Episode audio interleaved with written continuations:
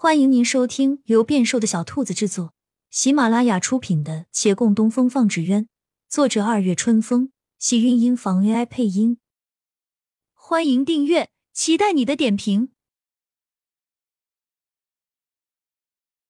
第三百一十七集。一日天一亮，孟寻叩响骆长青的房门，与他告辞。昨晚问了许久，他都不肯细说。眼下洛长青也没法再问了，只好由他去。他是为了他踏上行程，洛长青的感激多过疑惑，一再问询此行可会有危险。孟寻十分肯定的摇头，他稍稍放心。孟寻站在门外，瞥见了他房里的骨灰坛，心中又是一阵酸涩。想来这也算是重逢吧，巧合的重逢。他再去与月兰道了别，便策马而去。月兰今日起的比平时更早，她要去协会里把他们二人之事公开。然还未至，竟见今日协会热闹，大家比他到的还早，满屋子人嘈嘈杂杂。他心中咯噔一下，看样子有人比他提前了一步。他站在厅外，定定神，有几个人瞧见他出门相迎，一面笑一面拱手道：“岳公子，恭喜啊！”你们骆掌柜是不是快要出阁了？诸位如何知晓？哎，昨个儿晚上陈家挨家挨户知会，叫我们今天早些来说有事情与我们宣布。这不，今早上陈二公子就来了，竟然跟我们说，原来他与骆掌柜有婚约啊！牧陈两家联姻，这算是咱们行业里不小的事儿。大家伙儿正商讨着送什么贺礼呢。这人说完，又拍拍月兰肩膀：“月公子，你不够意思啊！”此事你未必不知晓，昨天还不说，真是。他们哈哈笑起来。如今这个行业稳步发展，他们手里的生意也平稳，衣食无忧又安逸，比以前心情好。即便这男人比女人多，但聚在一起还是难免喜欢谈论着家长里短，沉木联姻。另两派都知晓，但其他人便不知了。他们初听闻，甚觉稀奇，议论个不停。但为什么是二公子呢？二公子不做纸鸢一行啊？我还以为会是陈大掌柜呢。两派联手不是更好？哎，你也不能只站在咱们这个行业上考虑啊！好歹是人家姑娘的终身大事。那陈二公子样貌万里挑一，家财万贯，还宅心仁厚，而且……回话人左右看看，低声道：“二公子比他哥哥脾气好太多了。陈大掌柜谁能跟他相处得来？”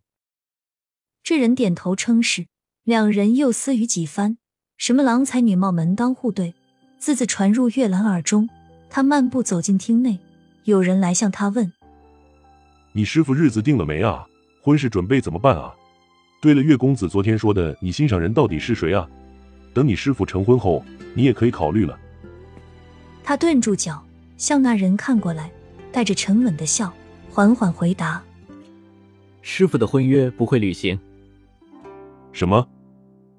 这人一怔，连珠炮的问话戛然而止，而周边有几人听此话也停止了谈论，诧异看他。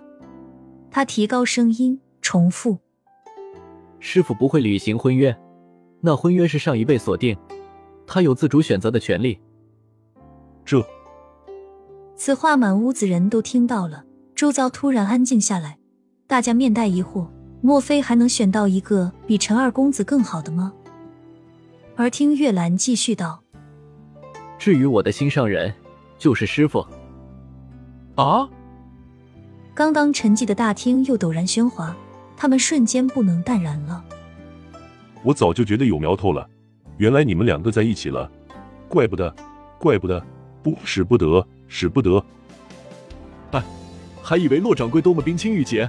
不想早已经做出这种伤风败俗之事，枉我平日那般敬佩他。岳公子，我看你平时做事挺得体的，这回怎地如此糊涂啊？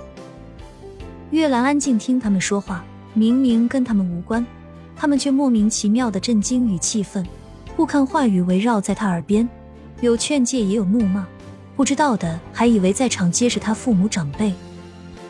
他只等这些人将情绪全发泄完。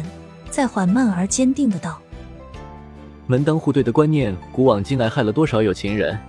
我知晓诸位会有如此反应，也曾一再思量该如何让大家接受。然而眼下看来，说再多的话语都是徒劳的，根深蒂固的思想改变不了。今日只是与诸位知会一声，那陈家的婚事在我们这里从来都不算数。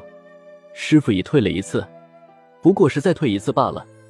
至于各位前辈的劝诫，恕晚辈不能听从，有何后果，晚辈想得清楚，也有本事承受。周遭人的拳头打在棉花上，反是争论不起来了。他们眼看着月兰转身往外走，满肚子的话憋得难受。亲亲小耳朵们，本集精彩内容就到这里了，下集更精彩。